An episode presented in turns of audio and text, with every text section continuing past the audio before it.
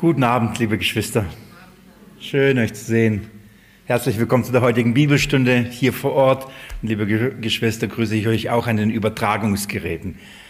Ich freue mich mit euch, das Studium des Galaterbriefs heute wieder fortzusetzen. Schön, wunderbar. Ähm, das Studium des Galaters fortzusetzen und mit euch ähm, einen wunderbaren Text heute zu studieren. Wirklich herrliche Verse. Ich ähm, freue mich zu sehr schon darüber, dass ich schon Angst habe, dass ich die Freude, die ich in mir habe, euch nicht rüberbringen kann, dass ich dem nicht gerecht werde, ähm, was die Verse eigentlich wirklich Wunderbares uns zu sagen haben. Ein, ein wirklich ein herrliches Evangelium, eine gute Nachricht. Würden diese Verse von den Kindern Gottes gelesen werden, würden sie verstanden und auch geglaubt werden und danach gelebt werden, wird so vieles einfacher werden, wird so viel einfacher sein. Ähm, lasst mich die Verse euch vorlesen.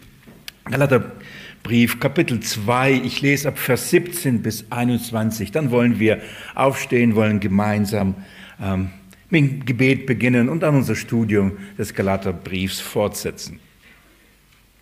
Galater Kapitel 2, die Verse 17 bis 21. Wenn ich aber, Entschuldigung, wenn aber auch wir selbst, die wir in Christus gerecht zu werden suchen, als Sünder befunden wurden. Ist dann also Christus ein Diener der Sünde? Auf keinen Fall. Denn wenn ich das, was ich auf, ähm, abgebrochen habe, wieder aufbaue, so stelle ich mich wieder als Übertreter hin.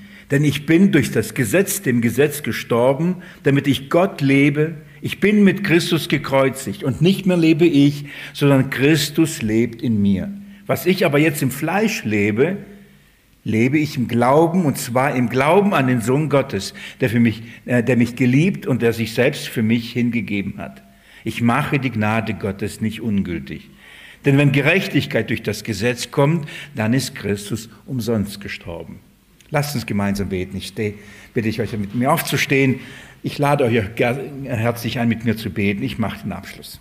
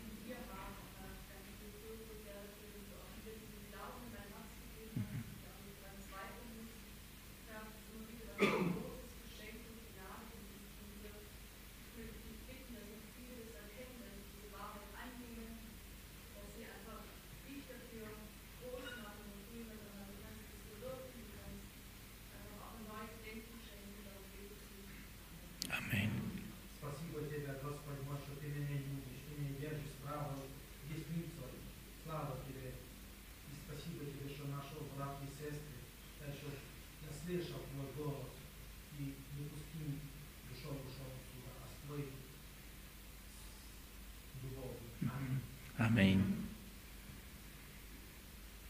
Jesus Christus, unser Herr, den wir lieben, den wir anbeten, verherrlichen, weil du es würdig bist. Du hast das Erlösungswerk vollbracht und dieses Erlösungswerk, Jesus, ist so groß. Es ist so tief, es ist so breit, es ist so hoch, es ist unfassbar. Und wer kann es wirklich im, im vollen Maße erfassen? Das ist unergründlich. Und trotzdem offenbarst du es deinen Kindern, zeigst du es ihnen, schenkst einen Glauben an dieses herrliche Evangelium, zeigst uns deine Liebe in diesem Evangelium zu uns und erwärmst so unsere Herzen. Ich danke, danke dafür. Danke für dein Wort, in dem wir von diesem Evangelium schöpfen dürfen. Auch heute in diesem herrlichen Abschnitt, in diesen wunderbaren Versen. Jesus, ich bitte dich auch, ich schließe mich den Gebeten an und ich bitte dich, Jesus, für die, die das glauben, für die, das, die das verstehen, die das erkennen, für die das wirklich schon Herrlichkeit ist, lass es wieder zu einer Herrlichkeit werden, zu einem, zum etwas, was sie wieder gerne hören.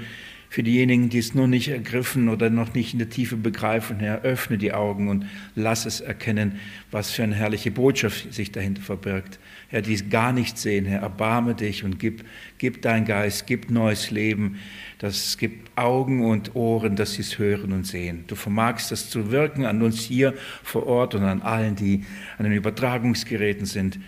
Jesus Christus, dir befehlen wir uns an, auch dieses Studium führe du uns durch deinen guten Heiligen Geist. Gib die richtigen Worte, gib die richtigen Gedanken. Herr, gib ein offenes Herz dafür. Amen.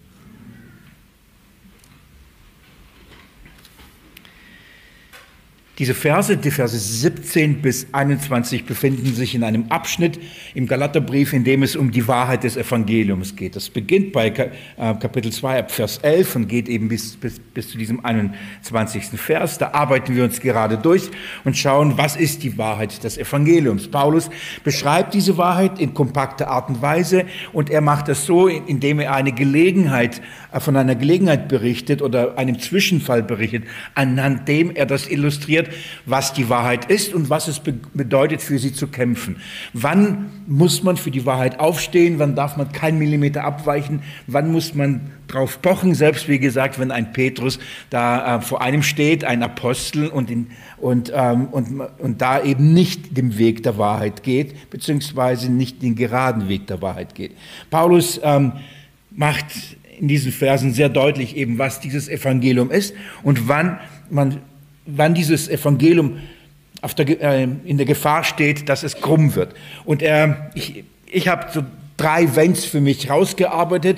Das erste Wenn ist, wenn der Zwang aufgelegt wird, jüdisch zu leben, dann muss man ähm, widerstehen, keine Sekunde nachgeben, sondern dann muss man für die Wahrheit des Evangeliums kämpfen. So in den Versen davor, die wir studiert haben, ab Vers 14 oder äh, sagt er eben, wenn Petrus, der du ein Jude bist und das Jüdische abgelegt hast und verstanden hast, dass es kein Weg ist, wo man, auf dem man vor Gott gerecht wird und auf, auf dem man vor Gott auch gerecht lebt, so, äh, wenn, wenn du das abgelegt hast, Petrus, warum zwingst du eben die Heiden, das wieder zu tun? Also nicht wieder zu tun, sondern eben dieses Gesetz anzunehmen und nach diesem Gesetz zu leben. Also das ist das Erste, wenn, wenn, wenn ähm, wenn ein Zwang auferlegt ist, jetzt in unserem Kontext ähm, würde ich sagen, wenn ein Zwang aufer, auferlegt ist, wenn, man, äh, wenn, man an, wenn jemand verlangt, dass wir gesetzlich werden. Also wenn ich jetzt gesetzlich ähm, von Gesetzlichkeit rede, legalistisch ist der Fachbegriff dafür. Das heißt, wenn bestimmte Gesetze aufgestellt werden, äh, von denen behauptet wird, die müssen wir halten. Sonst werden wir vor Gott nicht gerecht. Das ist etwas, was wir tun müssen. Sonst, wenn Jesus kommt, ähm, sind wir dann eben nicht dabei, obwohl wir an ihn geglaubt haben, obwohl wir an unsere, unsere Sünden bekennen. Aber wenn wir diese Dinge nicht tun, werden wir eben nicht gerettet. Wenn sowas getan wird, wenn eben ein legalistisches System aufgerichtet wird dann, ähm, und ein Zwang aufgelegt wird, dann sind wir aufgefordert, ähm, dem nicht nachzugeben, sondern für die Wahrheit zu kämpfen. Das waren die ersten Verse, also die Verse 14. Ähm, bis äh, Verse 16. Die Verse 17 bis ähm, 20, da geht es das zweite Wenn. Wann müssen wir weiterhin für das Evangelium kämpfen? Ähm, das ist der nächste Schritt, wenn ein, das Gesetz wieder aufgerichtet wird. Wenn, wenn, wenn das, was abgebrochen wurde, wieder aufgerichtet wird und eben ähm, der Zwang auferlegt wird, danach zu leben. Dann sagt Paulus ganz genauso in dieser Art und Weise, dann müssen wir dem widerstehen. Das ist das Zweite. Und das Dritte ist dann Vers 21, das, dazu kommen wir noch, wenn die Gnade ungültig gemacht wird. Dann müssen wir auch aufstehen und sagen, nein, das ist nicht das Evangelium, nicht in gerader Weise. An dieser Stelle nochmal, liebe Geschwister, ganz, ganz wichtig. Ähm, hier geht es nicht in erster Linie darum, dass ähm, jemand hier aufsteht und, und sagt, oder das in dem Fall Petrus oder die Situation, die bei Paulus war, hier geht es nicht darum, dass jemand behauptet, um, zum, um gerettet zu werden, zum Glauben zu kommen, müssen wir bestimmte Dinge erfüllen. So, das ist jetzt nicht in erster Linie. Ich hoffe, ihr werdet gleich den, oder ihr kennt den Unterschied und versteht, was ich damit meine. So, es gibt Menschen, es gibt sogenannte Christen oder Christen, die sagen, ja, wir glauben, dass wir allein aus Glauben gerechtfertigt werden und nicht aus Werken, auch nicht aus Gesetzeswerken. Das würden sie nicht verneinen und nicht ablehnen. Das ist so Bestandteil ihres Glaubensbekenntnisses. Und, und damit tun sie recht und da stimmen wir auch dem überein. Aber dann gehen sie weiter und sagen, und wir wurden, also ich wurde jetzt aus Glauben gerettet, aber ich weiß ja nicht, ob ich ähm, ewiges Leben bleibend habe. Ich weiß ja nicht, ob ich bis das zum Ziel komme. Ich weiß ja nicht, ob ich am Ende, wenn Jesus kommt, wirklich auch dabei bin. Ich glaube, dass ich, dass ich Jesus brauche, aber ich weiß nicht, ob ich wirklich es schaffe bis zum Schluss. Und dann, wenn man hingeht und sagt, dann musst, du musst bestimmte Dinge tun, damit du vor Gott nach deiner Bekehrung auch gerecht bleibst. Das ist das Thema, von dem Paulus hier spricht und darum geht es im Galaterbrief. Hier geht es nicht, wie kommt man zum Glauben, hier geht es darum, wie bleibt man im Glauben, wie bleibt man gerettet. Braucht es ein Gesetz, braucht es Werke, braucht, braucht es Richtlinien, äh, damit wir gerettet bleiben. So, das ist das Thema. Und und da sehe ich eben die Christenheit in einer sehr, sehr großen Gefahr, die zwar bekennen, dass wir aus Glauben gerechtfertigt werden, aber eben Gesetze und Regeln und Normen hinzufügen und sagen, die brauchen wir, damit wir wirklich auch gerettet bleiben. Ihr, ihr versteht den Unterschied, um was es hier geht, da, da, da kämpft Paulus ähm, enorm dagegen. Ein, ein, ein Gedanke noch vorweg, schaut mal, Paulus spricht der Petrus an und sagt, der du ein Jude bist, und du hast, als äh, der du ein Jude bist, und damit macht er deutlich, als ein Jude hast du ja das Gesetz, oder? Du hast das, das Gesetz bekommen und du hast irgendwann mal gemerkt, du kannst nach diesem Gesetz gar nicht leben. Du wirst diesem Gesetz nicht gerecht. Bist von klein aufgewachsen, hast, ähm, wurdest darin unterrichtet und bist trotzdem an den Punkt gekommen, du merkst, du kriegst es nicht hin, du bist immer, du bist trotzdem ein Sünder. Liebe Geschwister, eine Frage, die, die, die ich euch stelle und die wir beantworten müssen. Wem hat Gott das Gesetz gegeben? Hat Gott das einfach nur Sünder gegeben?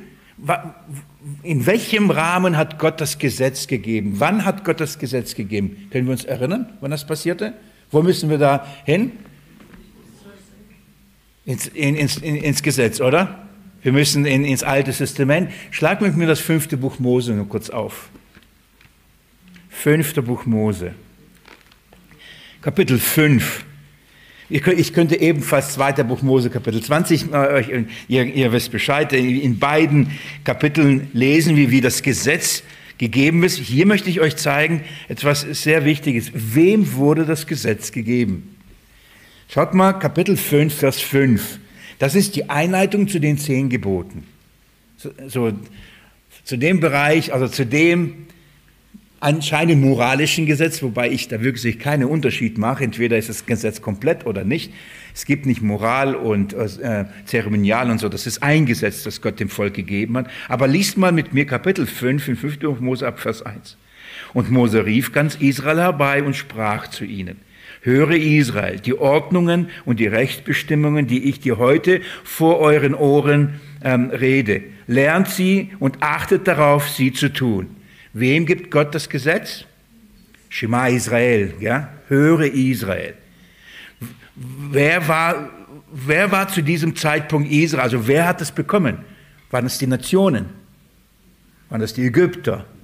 Waren es die äh, Kananiter oder wie alle, alle, alle hießen. Wer waren sie? Das war Israel, oder? Das Israel, das Gott aus Ägypten rausgeführt hat, zu sich gebracht hat. Mit wem hat Gott das Gesetz geschlossen? Mit wem hat er einen Bund geschlossen? Und mit diesem Bund hat gesagt, das ist, das ist die Bestimmung. Wie werden wir zusammen leben? Ja?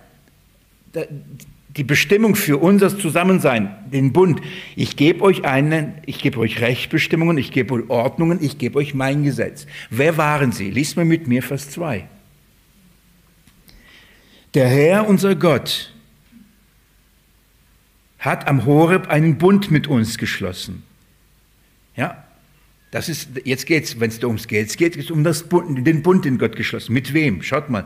Nicht mit unseren Vätern hat der Herr diesen Bund geschlossen, sondern mit uns, die wir heute hier alle am Leben sind.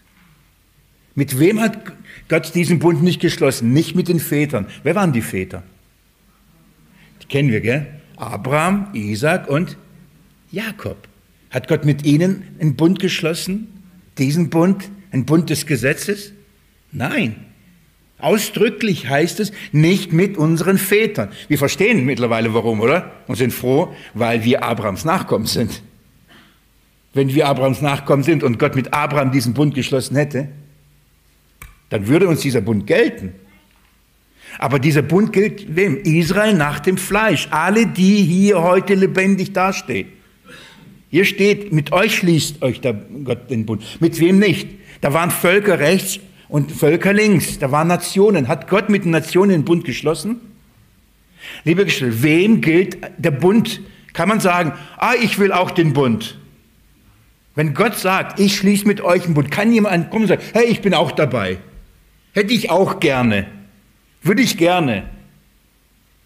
Gott hat das, den Bund mit, den, mit dem Volk Israel nach dem Fleisch, mit den Nationen der Juden geschlossen. Deswegen sagt Paulus, wir im Galaterbrief, wir, Petrus, du als Jude, wir sind unter diesem Bund groß geworden.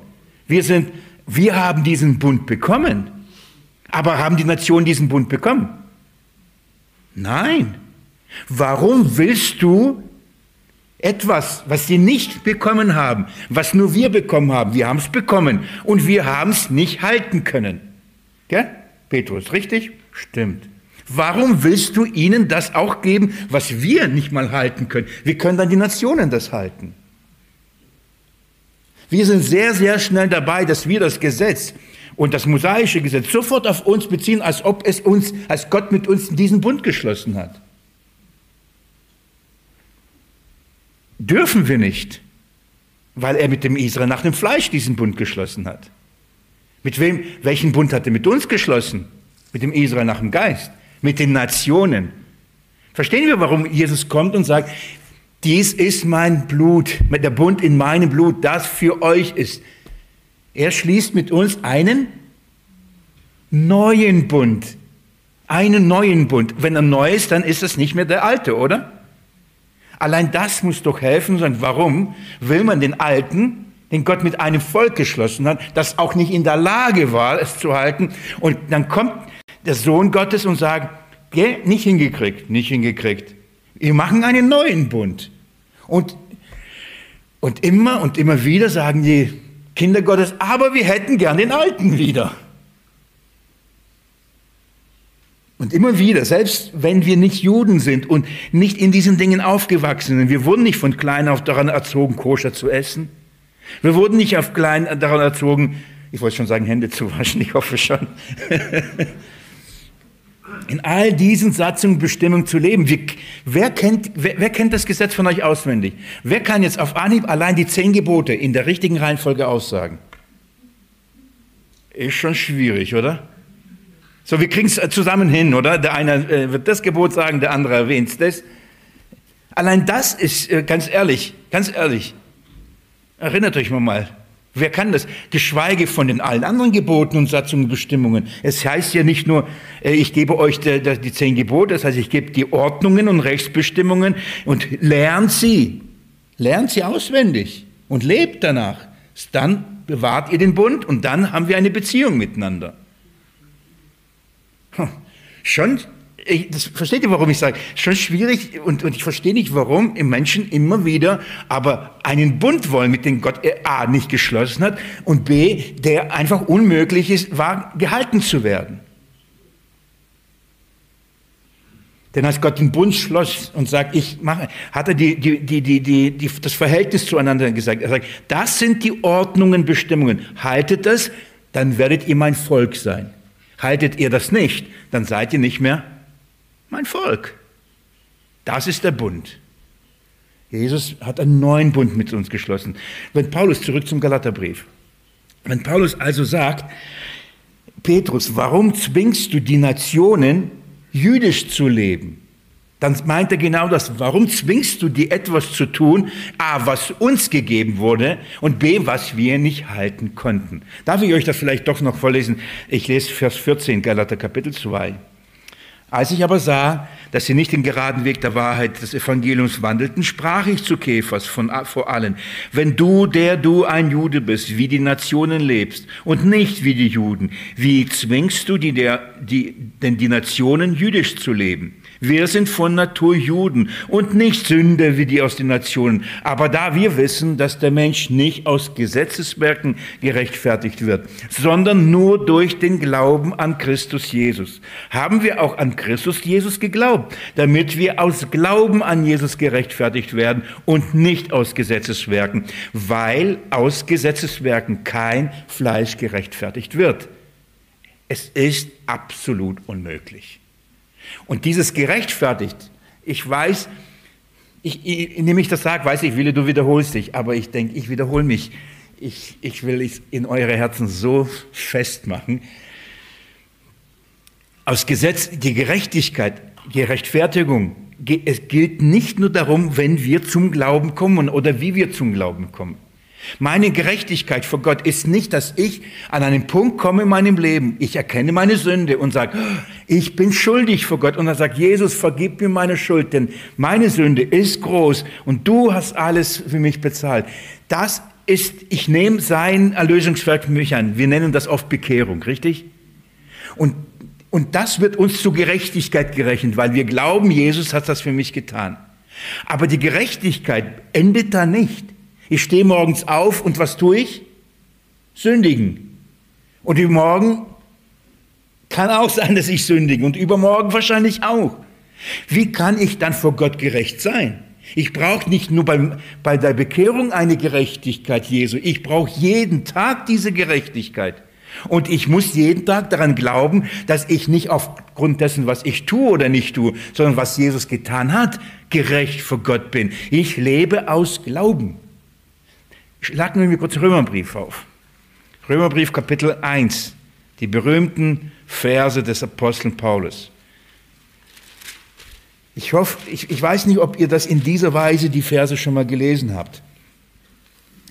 Ich lese Vers 16 und 17, die Bekehrungsverse von, dem, von Luther zum Beispiel. Als er es verstanden hat, hat, der, hat der Herr ihn bekehrt. Schaut mal, was da steht. Denn ich schäme mich des Evangeliums nicht. Ist es doch Gottes Kraft zum Heil. Jedem, wem? Glaubenden. Darf, darf ich euch kurz auf ein paar Dinge hinweisen? Paulus sagt, wenn ich euch das verkündige, dass wir allein aus Glauben und nicht aus Gesetz gerechtfertigt werden. Ich sage, ich schäme mich dafür nicht, weil es gibt viel Grund, warum man dann dafür äh, verachtet und verlacht wird und so weiter. Er sagt, ich schäme mich nicht. Warum? Weil es ist nämlich Gottes Kraft. Lieber Freund, liebe Freundin, weißt du, dass das Evangelium, wenn es, dass es in sich Kraft ist, du kannst, es ist Kraft, wenn du das Evangelium an das Evangelium glaubst. Wenn du das hast, dann wird das Kraft für dich. Ich, ich, will, ich will das negativ sagen. Wenn das, an was du glaubst, keine Kraft für dich ist, dann ist es kein Evangelium.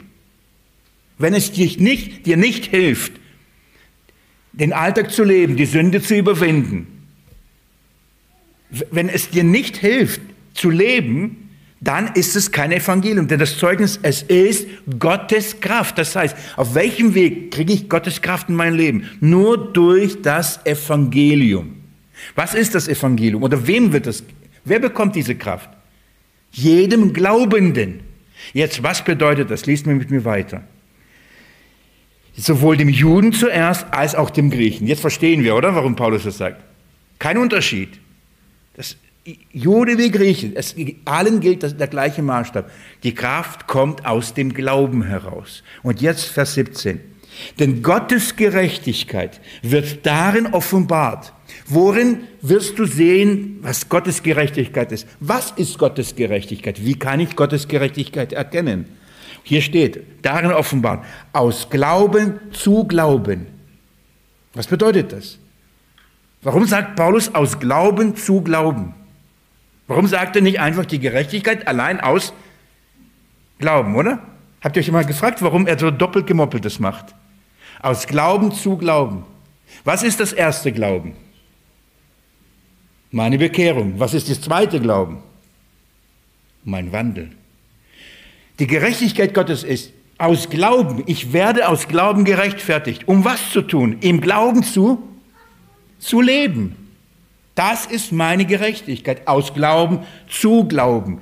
Ich werde durch den Glauben vor Gott, ich beginne im Glauben, ich vollende im Glauben. Jetzt macht ein Zitat aus ähm, Habakkuk, da heißt es, der Gerechte aber wird aus Glauben, wenn, wenn das heißt, der Gerechte wird aus Glauben leben, was, was, was, was, was verstehen wir darunter? Der Gerechte wird aus Glauben leben. Automatisch vielleicht, an welches Leben denken wir? Ans ewige Leben, ja? Surprise, surprise, das ewige Leben beginnt aber nicht irgendwann mal, sondern jetzt. Es geht nicht, der Gerechte wird irgendwann mal, dann wenn Jesus wiederkommt, leben. Die, nein, nein, der Gerechte, warum heißt der Gerechte? Weil er doch schon von Gott durch den Glauben gerechtfertigt ist. Und wie wird er dann äh, weiterleben?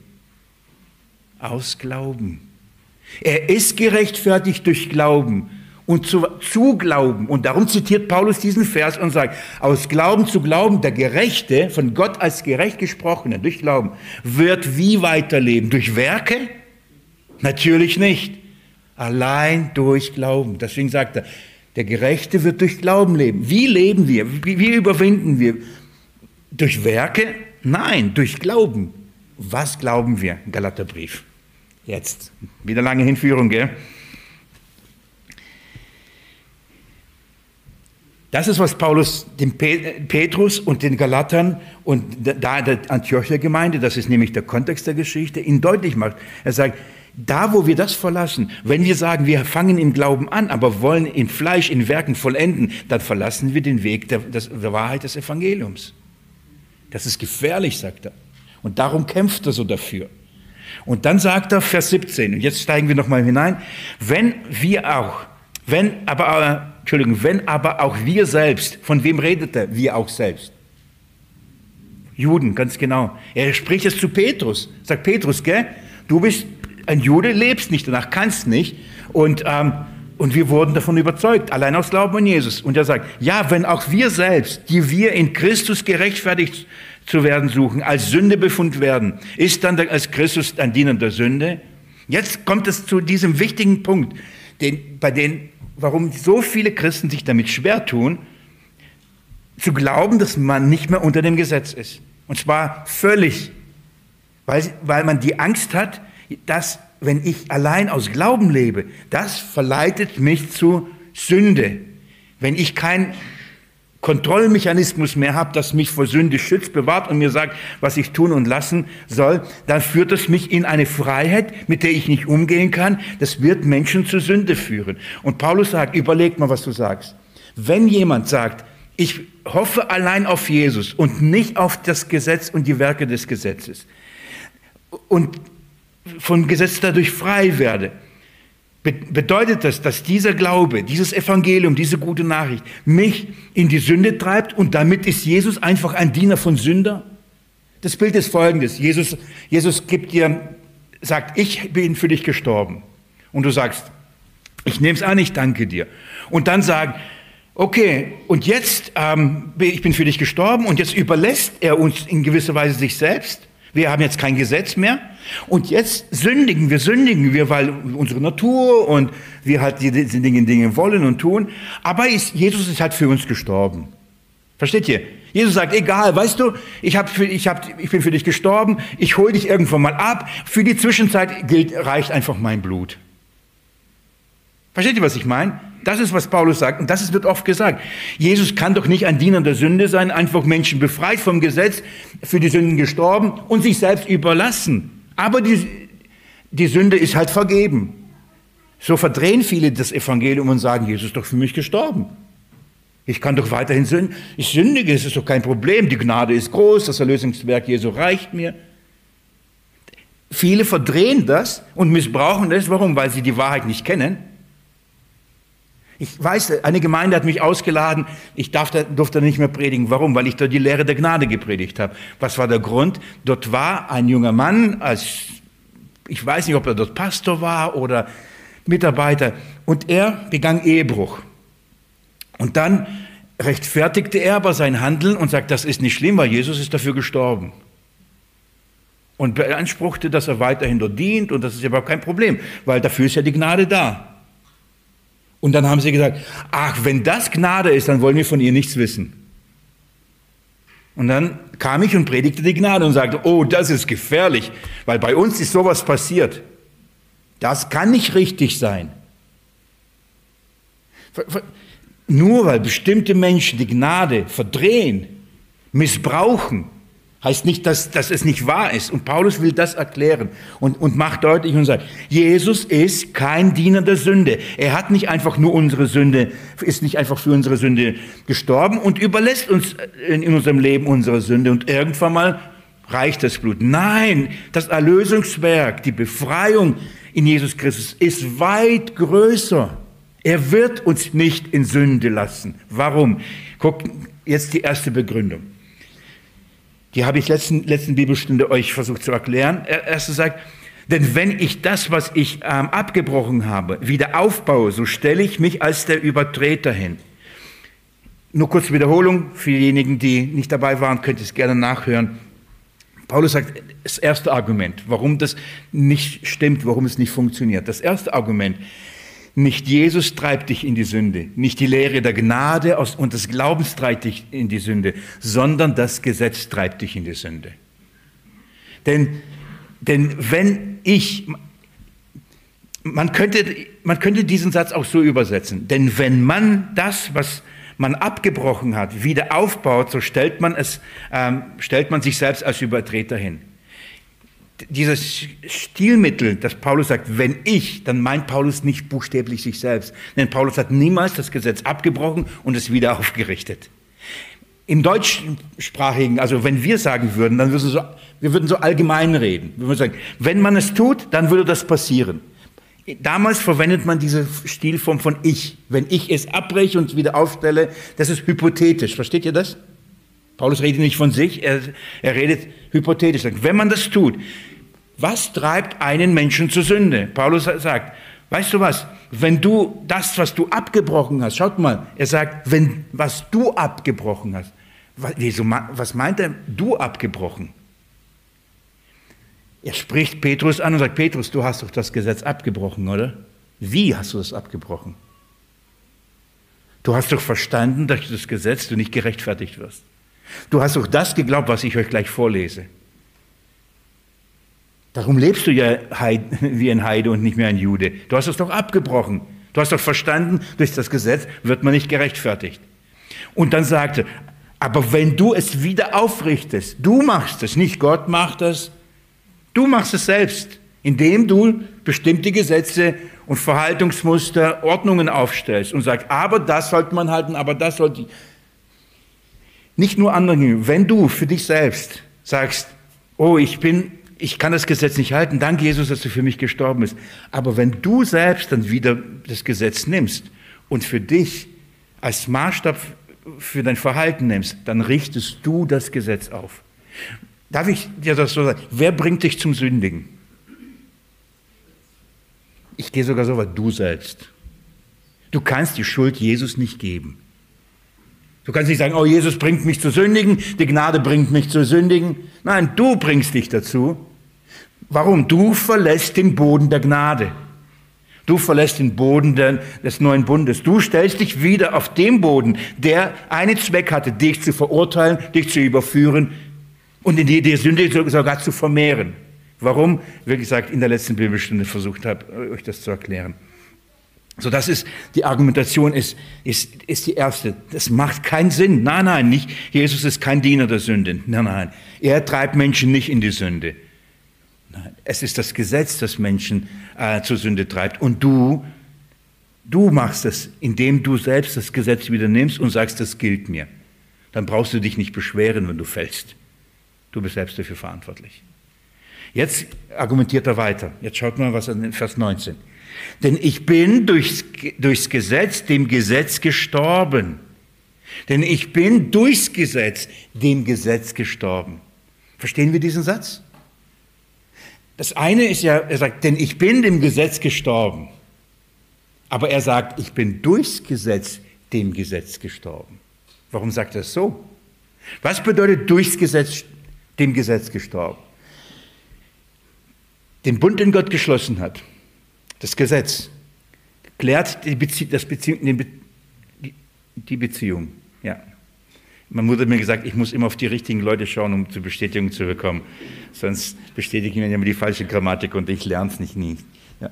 Also, wer outet sich, wer kann mir helfen? also, durch, durch, durch, das, durch den Bund und ähm, durch das Gesetz wird diese Beziehung ähm, definiert. Und dadurch ist man aneinander gebunden. Also durch das Gesetz. Das Gesetz offenbart aber ähm, meine Schuld, es offenbart meine Sünde. 1. Korinther, die Kraft der Sünde ist das Gesetz. Ich werde euch ein paar Stellen nochmal vorlesen. Das macht deutlich, dass durch das Gesetz die Sünde in uns ähm, ähm, erregt wird und, und gemehrt wird, damit die Gnade zunehme. Jetzt ist es so, das Gesetz die Sünde gebraucht das Gesetz, um in mir die Sünde zu, äh, zu, zu wecken. Und dann sündige ich. Und jetzt ist es so, nach dem Gesetz bin ich des Todes. Das Gesetz verurteilt mich zum Tod. Bei dem Gesetz steht, wer das tut, der muss sterben. Er ist verflucht, während er nicht in allem lebt, was das Gesetz sagt. So, das heißt, das Gesetz hat einen Zweck, mich von der Sünde zu überführen, die Sünde in mir aufzudecken und sie mir von mir überführen und mich zu töten. Das Gesetz tötet mich.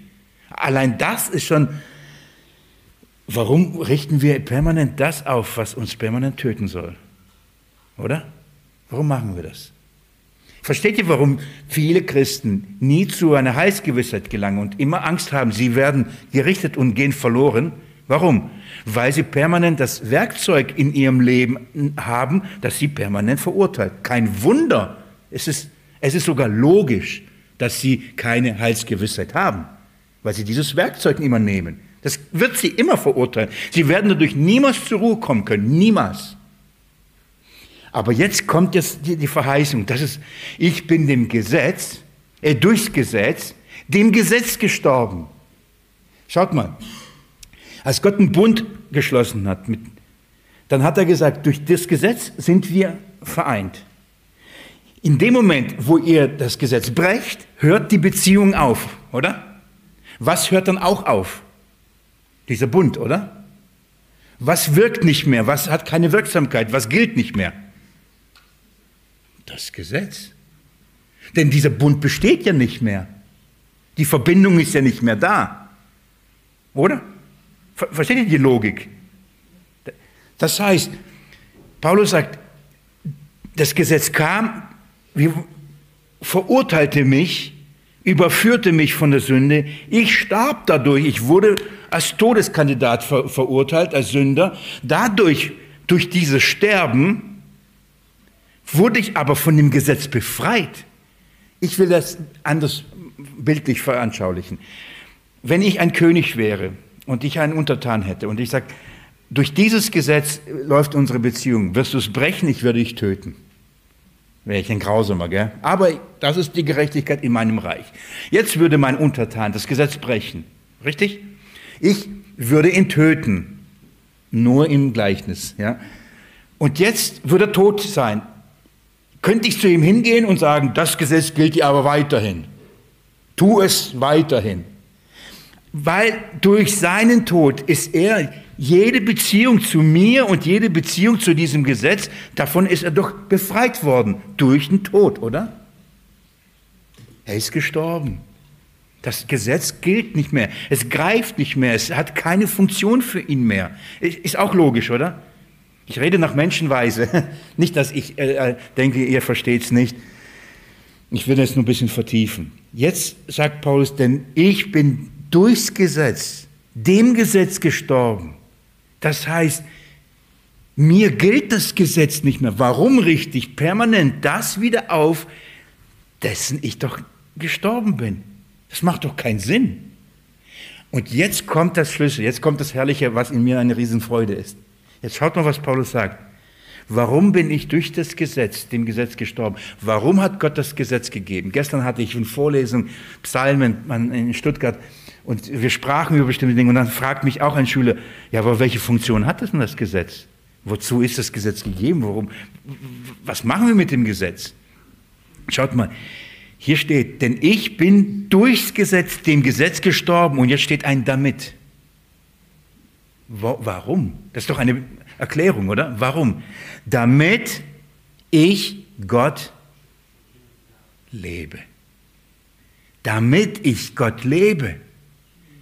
Ich bin befreit worden von der Knechtschaft des Gesetzes, nicht um in einen luftleeren Raum gerettet zu sein und dann der Sünde wieder ausgeliefert zu sein und damit Jesus ein Diener der Sünde ist, nur weil er permanent mir die Sünden vergibt, aber ich lebe halt ständig in ihnen. Nein, ich wurde von, der, von, von dem Gesetz befreit, das in mir permanent die Sünde erregt und, und wirkt. Warum? Damit ich endlich Gott dienen kann. Ich bin gerettet worden, um Gott zu dienen. Liebe Geschwister, wir sind nicht in einem luftleeren Raum. Wir sind nicht in der Sünde ausgeliefert. Das Erlösungswerk Jesu ist, das Evangelium ist weit größer als nur, dass er meine Sünden vergeben hat der Vergangenheit.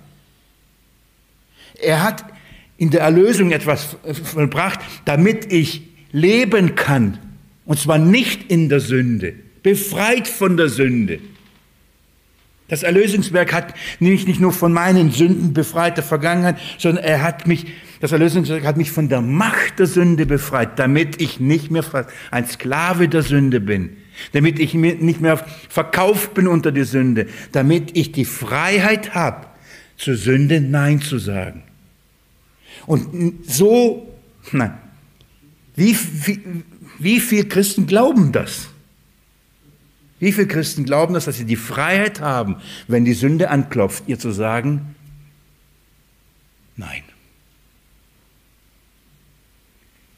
Ich bin mir sicher, dass der Feind ein großes Anliegen hat, dieses Geheimnis den Kindern Gottes verborgen zu halten, damit, wenn er anklopft und die Sünde gebraucht und er sagt, hey, tu das, dass der Christ denkt, oh ja, ich muss halt. So bin ich halt. Das ist halt mein Schicksal. Ich bin schwach, ich bin kraftlos, bin der Sünde ausgeliefert, sind meine Begierden, sind meine Hormone, sind meine Gedanken. Das Evangelium ist weit größer.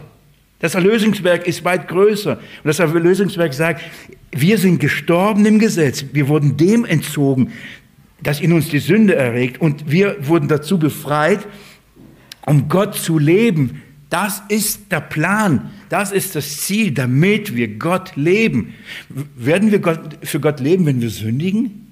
Ist das, was Gott will? Ich befreie dich zum Sündigen.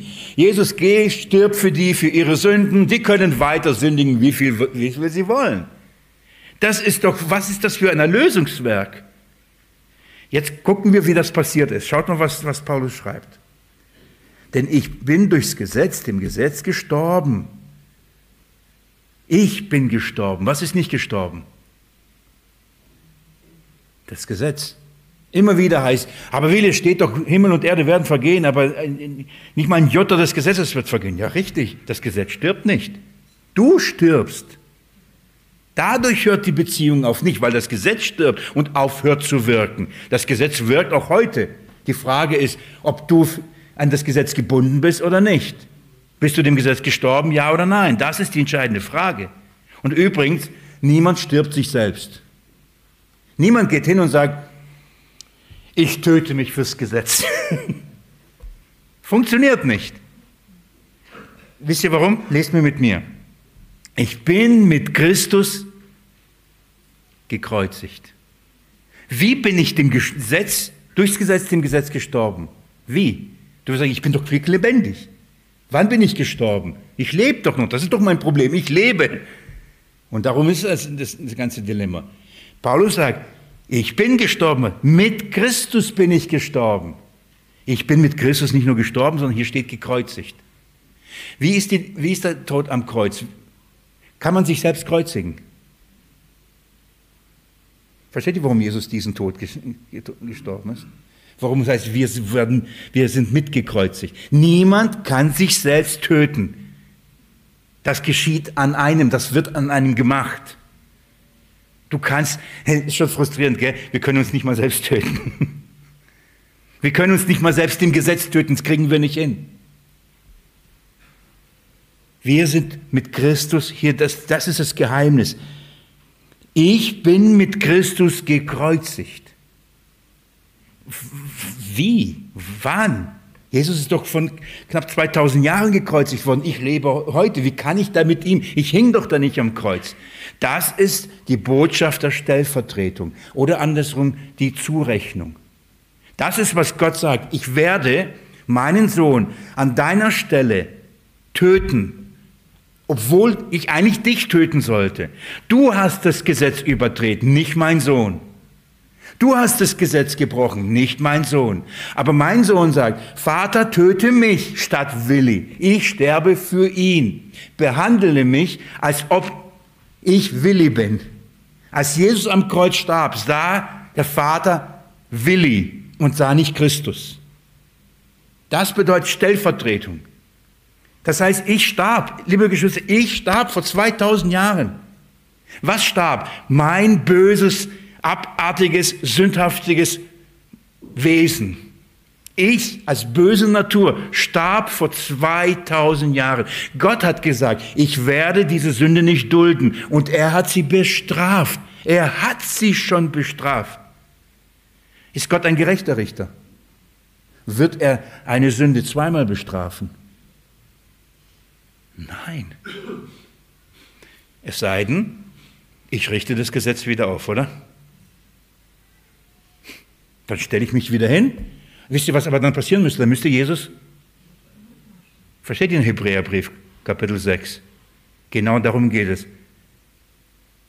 Also müsste, dann müsste Jesus ja noch einmal sterben. Das ist doch unmöglich. Unmöglich, das Gesetz wieder auf. Und dann müsste das Ganze immer und immer und immer und immer wieder passieren. Aber er ist doch ein für alle Mal gestorben. Wir sind mit Christus gestorben. Das ist das tiefe Geheimnis. Eins werden. Ich, ich, ich, ich bemühe nochmal dieses alte, aber für mich so herrliche Bild. Ihr alten Hasen, äh, ihr kennt das. Wenn das Christus ist und das ich bin und Gott mich in Christus hineinversetzt und ich in Christus bin, und das geschieht aus Glauben und durch die Taufe im Geist, und das Jesus ist und wenn Jesus gestorben ist, was ist mit diesem Blatt Papier dann auch passiert? Dann ist es doch auch gestorben, oder? Und wenn dieses, wenn die auferstanden ist, was ist mit dem Blatt passiert? Ist es doch auch auferstanden. Warum? Das, nur weil es in Christus ist. Das ist der einzige Grund. Nicht, weil es was tut, nicht tut, gut, nicht gut. Wenn es in Christus ist, dann ist es mit Christus mitgestorben. Das Geheimnis ist, Gott versetzt und in seinen Sohn hinein. Und alles, was mit seinem Sohn passiert, passiert auch mit uns. Alles, was Gott dem Sohn verheißt, verheißt auch uns. Alles, was durch den Sohn geschieht, geschieht auch durch uns. Das ist ein tiefes Geheimnis des Evangeliums. Wir sind mit Christus gestorben. Warum? Wem sind wir gestorben? Dem Gesetz. Unser Tod hat stattgefunden. Das heißt, wir sind nicht mehr unter dem Gesetz. Das Gesetz hat uns schon verurteilt, das Gesetz hat uns schon überführt und das Gesetz hat uns schon getötet. Und der Tod ist schon stattgefunden, nämlich vor 2000 Jahren am Kreuz. Darum predigen wir permanent das Kreuz und besingen das Kreuz, weil da dieses unserer Beerdigung stattgefunden hat. Und darum feiern wir Ostern, weil an diesem Tag wir mit auferweckt worden sind. Warum denn? Um wieder zu sterben? Warum werden wir mit Christus auferweckt? Um, um, um wieder zu sündigen? Um zu leben. Um für Gott zu leben. Gott wird doch uns nicht von den Toten auferwecken und uns wieder der Sünde überlassen, um uns wieder zu richten. Nein, damit wir leben, und zwar ewiges Leben haben. Ich gehe mit euch ein bisschen weiter, schaut mal.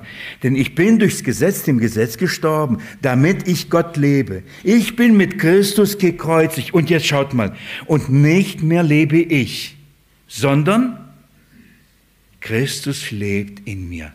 Das ist das Geheimnis. Das Geheimnis unseres Christus, Christus, Christenlebens ist, wir in Christus und Christus in uns. Jetzt, wir in Christus bedeutet, wir sind mit ihm eins. Identifikation, richtig? Wen muss ich angucken? wir sind mit Christus eins. Das heißt, was er ist, sind wir. Was er hat, haben wir. Das ist, bedeutet in Christus sein. Wir sind in Christus, also sind wir mit ihm mitgestorben. Jetzt aber sagt er, nachdem wir auferstanden, also äh, wir sind, äh, nachdem wir gestorben sind, sagt er, leben wir nicht mehr. Wir verstehen, warum wir nicht mehr leben, weil wir ja gestorben sind. Darf ich dich so persönlich fragen, glaubst du, dass du mit Christus schon tot bist? Oder denkst du, Jesus ist gestorben, aber ich bin noch quicklebendig? Das ist etwas, was wir für uns beantworten müssen, aber auch glauben müssen, denn das heißt aus Glauben zu Glauben. Das ist, was du jeden Tag glauben musst. Das ist dein, deine Gerechtigkeit. Du stehst auf morgens und sagst nicht, hey, ich bin quicklebendig. Ich glaube, ich, mein, mein blödes Ich ist gestorben. Mein Ich, das das Gesetz nicht halten kann, das gegen Gott lebt, in Sünde liebt und in all diesen. Ich glaube, es ist tot. Und zwar schon vor 2000 Jahren. So, aber wenn ich tot bin, wie kann ich dann den Tag leben, gell? Wie, wie kriege ich das hin, dieses Stück Fleisch hier zu bewegen, etwas Gutes zu tun? Du kriegst es gar nicht hin. Wisst ihr, was das hinkriegt? Wer es hinkriegt? Ich nicht. Und nicht mehr lebe ich, sondern Christus lebt in mir. Wer lebt nun? Christus lebt in mir wird Christus dich zur Sünde treiben. Versteht ihr? Paulus erklärt, wir sind dem Gesetz gestorben. Das Gesetz gilt uns nicht. Dann sagen die Leute, oh, dann kannst du ja sündigen und wirst du sündigen, dann bist du ja gesetzlos. Und dann sagt Paulus, ist dir bewusst, als du dem Gesetz gestorben bist, was dann passiert ist? Du bist mit Christus gestorben, mit Christus auferstanden und er lebt in dir. Du lebst nicht mehr, er lebt in dir. Er lebt in dir. Wer überwindet die Sünde? Jesus, oder? Kann Jesus die Sünde überwinden? No, ich weiß nicht. Also meine Sünde, ich weiß nicht, ob er meine Sünde in den Griff kriegt. Er starb für die Sünde und überwand die Sünde der ganzen Welt. Warum soll er nicht meine Sünde überwinden können? Ich sag euch wann. Wenn du nicht daran glaubst.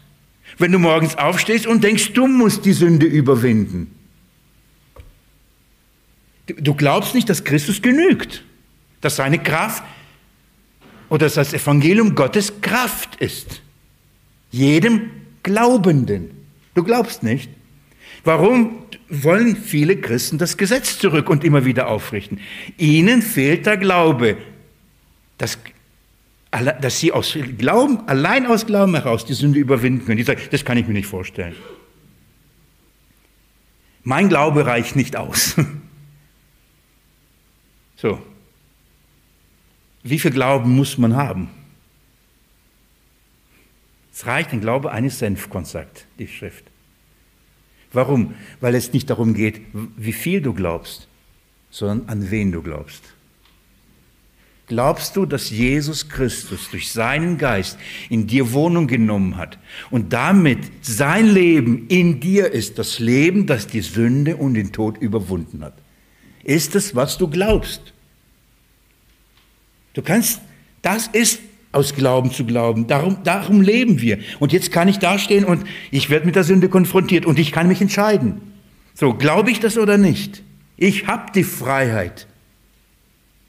Und ich sage, Jesus, du bist der Herr. Du hast die Sünde überwunden. Ich bin jetzt nur eine Hülle, ich bin nur ein Werkzeug. Wenn du diese Sünde jetzt überwinden wirst, hm, ich stehe bereit. Klingt das gut? Das klingt zu einfach, gell? Das kann nicht sein. Nein, Wilhelm, da musst du schon irgendwas machen. Ein paar Dinge müssen wir trotzdem tun. Nein, Glauben. Allein aus Glauben. Wir überwinden, überwinden allein aus Glauben. Was glauben wir? Jetzt ein paar Minuten. Jetzt kommt das Herrlichste. Oh, Freunde, ich kriege Gänsehaut gerade. Jetzt kommt das Herrlichste. Schaut mal, was da steht. Ich meine, das ist ja schon gewaltig, oder? Und nicht mehr lebe ich, sondern Christus lebt in mir. Was ich aber jetzt im Fleisch lebe, so in meinem, mit, meiner, mit meinem Körper, das eigentlich gefallene Schöpfung ist. Was ich jetzt im Fleisch lebe, schaut mal, was da steht. Lebe ich im Glauben und zwar im Glauben an den Sohn Gottes. Das ist das Erste. Was bedeutet im Glauben zu leben? Ich lebe im Glauben. Erstens, ich glaube an den Sohn Gottes. Glauben wir an ihn? glauben wir, dass er der Sohn Gottes ist. Das heißt, absolut Gott ist. Heilig, gerecht und gut, souverän. All das, was wir mit dem Sohn Gottes verbinden, der die Sünde überwunden hat. Ich lebe aus Glauben an den Sohn, nicht an das Gesetz, nicht an, an mich, nicht an die positives Denken, nicht an Chaka und nicht an Menschen. Ich glaube an den Sohn. Das ist das. Ich glaube an den Sohn Gottes. Und jetzt, was ist aber dieser Glaube? Was bedeutet einen Sohn Gottes glauben? Liebe Geschwister, was bringt mich dazu, nicht zu sündigen, obwohl ich nicht unter dem Gesetz bin? Ich habe jetzt kein Gesetz, das mir sagt, du darfst nicht oder du musst. Das gibt es nicht mehr als Christ. Was wird mich dazu bringen, dazu bringen, nicht zu sündigen? Was muss ich morgens aufstehen und was muss ich glauben? Was bedeutet aus Glauben zu glauben? Jetzt steht, einen Sohn Gottes, der mich geliebt und sich selbst für mich hingegeben hat. Das ist der Inhalt unseres Glaubens. Der mich geliebt hat. Liebe Bruder, liebe Schwester oder liebe Schwester, liebe Bruder, liebst du Jesus? Weißt du, dass er dich liebt? Dass er für dich gestorben ist, für deine Sünden? Wenn du das weißt und das glaubst, wie kannst du morgen aufstehen und sagen, ich will sündigen? Die Sünde klopft an und ich weiß, er ist der Sohn Gottes. Er ist für diese Sünde gestorben und ich sage, na ja, kein Problem heute. Komm, lass mal mal, machen wir mal halt heute. Wie können wir diese Liebe so widerspiegeln oder dieser Liebe so begegnen? Wo ist dann die Liebe? Ich frage nochmal, was ist der, dein und mein moralischer Kompass? Was bewahrt dich von Sünde? Ich sage dir was, Liebe. Liebe bewahrt dich vor Sünde. Schaut mal, wenn ich, ich soll ich ein krasses Beispiel nehmen? Oh, nein, wie soll ich das? Wenn ein Mann sagt, ich liebe meine Frau und Ehebruch, Ehebruch betreibt und fremd geht und dann zu ihr zurückgeht und sagt, ich liebe dich, ist das Liebe? Das ist ein krasses Beispiel. Aber können wir sagen, Mensch, ja, er liebt sie. Er kann sagen, er liebt sie. Er kann meinetwegen Gefühle trotzdem irgendwie für sie haben. Das ist keine Liebe, oder? Das ist alles andere nur nicht Liebe. Denn Liebe würde sowas niemals tun. Die Liebe fügt niemanden Schaden zu. Die Liebe lügt nicht, die Liebe betrügt nicht, die Liebe stehlt nicht. Das macht die Liebe nicht. Per Definition, was Liebe ist. Wenn ich Jesus wirklich liebe,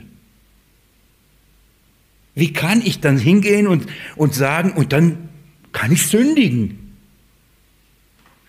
Das ist doch unmöglich, oder? Was wird mich davor bewahren, die Sünde zu lieben und in der Sünde zu leben? Was? Die Liebe zu Jesus, dem Sohn Gottes. Andersrum, wenn dein Glaube, wenn du sagst, ich glaube an Jesus, aber du, dein Glaube und deine Liebe zu ihm keine Kraft hat, dich von Sünde zu bewahren, wie kannst du sagen, dass du ihn liebst? Ich, möchte euch, ich rede nicht von einem Gefühl. Ich rede nicht von Schmetterlingen. Ich rede nicht von Emotionen. Oh, ich, heute bin ich so Emotionen, Jesus. Ich kann heute nicht für dich sündigen. Oder gegen dich sündigen, nicht für dich. Gegen. Ich rede nicht davon. Ich rede von der Liebe, die eine Entscheidung ist und ich weiß, er ist der Sohn Gottes. Ich weiß, er ist für mich gestorben. Ich will heute nicht sündigen. Die Sünde klopft an und jetzt stehe ich da. Ich würde gern sündigen, aber ich weiß, wer Jesus ist und ich will es nicht tun. Würde ich es gern? Ja, vielleicht. Aber ich will nicht. Warum? Er liebt mich. Er ist für mich gestorben. Das ist die treibende Kraft. Das ist die treibende Kraft. Wenn die Liebe durch den Geist Gottes in unser Herz ausgegossen ist, dann wird diese Liebe uns dazu, davon bewahren, zu sündigen. Paulus Argumentation ist folgende. Ihr sagt, Jesus Christus, wenn wir glauben, dass wir nicht durch das Gesetz gerechtfertigt sind, dass wir nicht durch das Gesetz auch leben, auch nicht durch das Gesetz bewahrt werden, das Gesetz uns nicht mehr gilt. Und ihr denkt, dann werden wir sündlos leben? Dann habt ihr das Evangelium nicht verstanden. Dann habt ihr die Wahrheit nicht verstanden. Was das Evangelium, was das Erlösungswerk Jesu Christi bewirkt. Denn erstens, das Gesetz treibt dich zur Sünde, nicht Jesus. Zweitens, wir sind im Gesetz gestorben. Wir sind nicht mehr unter dem Gesetz, das uns zur Sünde treibt. Drittens, wir sind mit Christus gestorben. Meine alte Natur ist gekreuzigt. Wie, komm, wie kommen wir an den Punkt, uns zu bekehren, wenn ich das jetzt in dieser Formulierung? Das heißt, wenn Gott uns bekehrt, was passiert doch? Wir kommen doch, wir sind doch, ich hoffe, wir sind doch alle an den Punkt gekommen, wo wir gemerkt haben, wir sind durch und durch Sünder, oder? Und verdienen was? den Tod. Glaub, glauben, wir glauben wir das? Das heißt, es ist in uns nichts Gutes, oder? Darum hätten wir eigentlich den Tod statt Jesus verdient. Wenn wir das glauben, wie können wir am nächsten Tag dann etwas auf etwas von uns halten und sagen, wir haben auf etwas Anspruch und das ist gut, was wir tun? Wenn wir bei unserer Bekehrung gesagt haben, wir verdienen den Tod, aber heute ich verdiene die Sünde. Wenn du gesagt hast, du verdienst den Tod, dann hast du dich gekreuzigt oder wurdest mitgekreuzigt. Dann hast du zugegeben, dass, dass, dass alles, was du tust, böse ist. Dann kannst du doch nicht am nächsten Tag sagen, ja, aber doch etwas ist gut und etwas verdiene ich und ich sollte es tun. Wir sind mitgekreuzigt, sagt er. Und dann geht er weiter und sagt er, und dann sind wir gestorben. Und jetzt beginnt etwas Neues. Christus lebt in uns. Das ist die Hoffnung der Herrlichkeit. Das ist die Quelle unserer Kraft. Wenn es das noch nicht praktisch genug war, ich mache es praktisch. Du bist in einer Situation und du weißt ganz genau, du wirst versucht. Du wirst herausgefordert. Und du weißt ganz genau, nach deinem Fleisch würdest du jetzt gerne das sagen, das machen, das denken, das tun, was auch immer. Das verlangt dich danach. Werde dir bewusst, Du bist der Sünde gestorben. Glaube daran, dass in Christus du dieser Macht, der du jetzt aus, von der du angezogen wirst, du bist gestorben. Die hat keinen Anspruch darauf. Erstens. Zweitens, glaube daran, dass nun Jesus durch seinen Geist in dir wohnt. Und jetzt sag, bete zu ihm und sag, Jesus, bitte überwinde die Sünde in.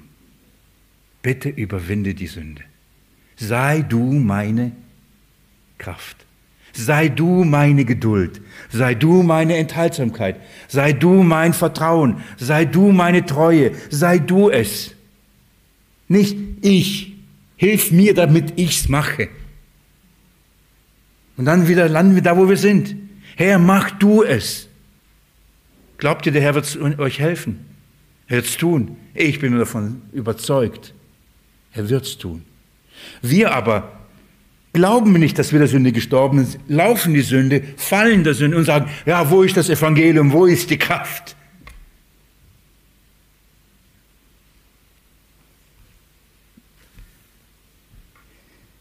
Ich schließe ab. Vers 21. Ich mache die Gnade Gottes nicht ungültig. Denn wenn Gerechtigkeit durch das Gesetz kommt, dann ist Christus umsonst gestorben. Das ist wie ein Resümee. Das ist das dritte Wenn. Wann müssen wir dem Evangelium widerstehen? Er sagt, es ist eine interessante Formulierung. Er ich, ich, wir können sagen, ich mache die Gnade nicht ungültig. Andersrum, ihr macht die Gnade ungültig, ich nicht. Das, was wir gerade angeschaut haben, das macht die Gnade nicht ungültig. Wann, was macht die Gnade ungültig? Das Gesetz macht die Gnade ungültig. Denn entweder Gesetz oder Gnade. Wenn du aber Gnade in Anspruch nimmst und das Gesetz wieder zurückholst, dann machst du die Gnade ungültig. Aber damit machst du nicht, nicht nur die Gnade ungültig, da machst du Folgendes. Denn wenn Gerechtigkeit durchs Gesetz kommt, dann ist Christus umsonst gestorben. Liebe Geschwister, wenn wir darüber nachdenken, ob eine Lehre richtig ist oder nicht, ob jemand äh, die Wahrheit predigt oder nicht, ob eine Aussage biblisch ist oder nicht, im, im Evangelium ist oder nicht, dann denkt den Weg oder geht den ganzen Weg zu Ende. Setzt euch hin, Nimmt diese Predigt, nimmt diese Aussage, nimmt die Theologie, was auch immer und geht den Weg zu Ende und dann kommt bei Jesus an und fragt, das, was ich gehört, was ich gelehrt, gelernt oder mir gesagt wurde, macht das die Gnade Gottes gültig oder ungültig? Macht das das Erlösungswerk Jesu Christi groß oder sagt es, es brauchst, es ist doch nicht komplett. Es genügt doch nicht. Macht es es ungültig oder nicht? Das ist unser Prüfstein. Nicht unsere Gedankengebäude, nicht unsere Theologie, nicht unsere Argumentation und Beredsamkeit, sondern ist das Gnade ja oder nein? Und ist das, macht das das Erlösungswerk Jesu Christi groß oder macht es das ungültig? Und dann, wenn wir merken, aber wenn man wirklich zu Ende denkt, da was da gesagt wird. Nochmal, die können sagen, Jesus ist für uns am Kreuz gestorben. Er ist der Sohn Gottes und ist unser Erlöser. Ich mache jetzt, aber du musst noch dreimal Ave Maria beten und den Rosenkranz und du musst dahin pilgern. Ich, ich nehme ein krasses Beispiel, okay? Ich will nicht immer auf den Rücken und ähm, diesen Dingen rumreiten. Oder du musst die Füße waschen, oder du musst das. Wenn, dann denke ich darüber nach und sage, Nein, aber dann ist es ja nicht mehr Gnade. Und dann, was mache ich dann? Dann weiß ich, das ist nicht der gerade Weg des Evangeliums. Und ich werde dem widerstehen. Und egal, wer vor mir steht. Liebe Geschwister, wisst ihr, warum mich diese Botschaft so glücklich und froh macht? Weil dieses Geheimnis ist, Jesus lebt in mir. Ich muss mein Leben nicht mehr leben. Denn mein Leben ist schon längst tot. Ich habe ein neues Leben bekommen, sein Leben bekommen. Jesus lebt in mir. Das ist die Quelle meiner Kraft. Das ist meine Moralinstanz. Das ist äh, der Grund, warum ich Dinge tue oder Dinge nicht tue. Warum ich Dinge als Sünde empfinde oder Dinge nicht mehr als Sünde empfinde. Jesus in mir. Was für eine Hoffnung. Was für eine Hoffnung. Ich möchte beten.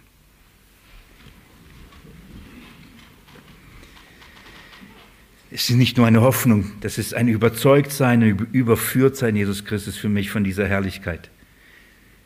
Und ich könnte Zeugnis geben und du, du weißt es, dass in den Situationen, in denen ich mich auf, auf dich schaue, zu dir gehe, von dir alles erwarte und dich, mir dich zur Verfügung stelle, Herr, dass du wirkst und Kraft kommt und Überwinden der Sünde kommt. Wenn ich aber auf mich schaue, auf meine Begierden, auf meine Wünsche und auf mich höre, auf mein Herz, dann falle ich. Es ist wahrhaftig, dein Evangelium ist Gottes Kraft. Ich danke dir, Herr, dass ich daran glauben darf, auch erleben darf und dich möchte ich bitten vom ganzen Herzen, pflanze das tief in unser Herz rein. Mach es fest, Herr, dass wir nicht nur aus Glauben, im Glauben beginnen, sondern dass wir auch im Glauben vollenden. Jesus, im Glauben an den Sohn Gottes, der uns geliebt und der sich selbst für uns hingegeben hat. Amen. Jesus, ich wünsche euch einen guten Abend, kommt gut nach Hause, ihr Lieben. Bis bald wieder.